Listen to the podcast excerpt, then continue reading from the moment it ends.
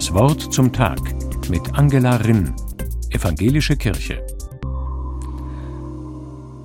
Die ganze Welt besitzen. Das klingt nach einer größenwahnsinnigen Idee.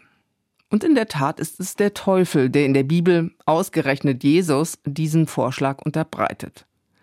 Der Teufel führt Jesus auf einen hohen Berg und zeigt ihm die Herrlichkeiten der Welt. Ich möchte im Sommer das Mittelmeer pachten, hat Hildegard Knef einmal gesungen.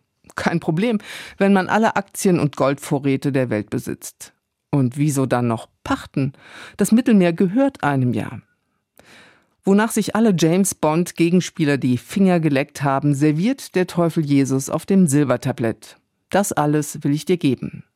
Kleine, harmlose Bedingung, Jesus soll den Teufel anbeten. Nichts leichter als das. Viele Diktatoren und Mächtige dieser Welt haben nicht lange gezögert. Sie gehen für ihre Portion Macht den Pakt mit dem Teufel ein. Jesus dagegen schlägt den Vorschlag aus. Denn was der Teufel anbietet, ist kein Geschenk, das wirklich Freude bereitet. Merkwürdigerweise sieht eine Welt im Exklusivbesitz recht traurig aus. So leben die James Bond Gegenspieler in der Regel in entlegenen Festungsanlagen und sind von der Angst getrieben, dass ihnen jemand die Macht streitig macht. Im richtigen Leben sieht es nicht besser aus. Ich zweifle daran, dass Putin ein wirklich glücklicher Mensch ist. Xi Jinping wirkt trotz seines Dauerlächelns auf mich nicht gerade wie ein innerlich zufriedener Mensch.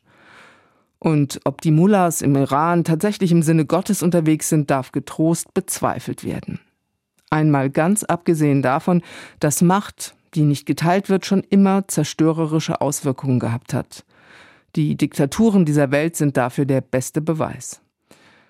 Die Macht, die Jesus lebt, ist von einer ganz anderen Art. Zuerst und zuletzt lebt er die grandiose Freiheit, auf jegliche Demonstration von Macht zu verzichten. Keine Paläste, keine Paraden, keine Aufmärsche. Es hat schon eine eigene Komik, dass der Teufel dem Gottessohn eine Welt anbietet, die sich allein der Großzügigkeit des Schöpfers verdankt. Weiche von mir, Satan, sagt Jesus nur. Er hätte auch antworten können, spar dir die Mühe. Die Welt gehört mir doch schon längst, aber anders, als du dir das wünschst und du es willst. Sie gehört mir, weil ich die Menschen liebe, und sie gehört mir so, wie Liebende einander gehören frei und leidenschaftlich, nicht als Besitz, sondern als kostbares, lebendiges Geschenk. Pfarrerin Angela Rinn, Mainz, Evangelische Kirche.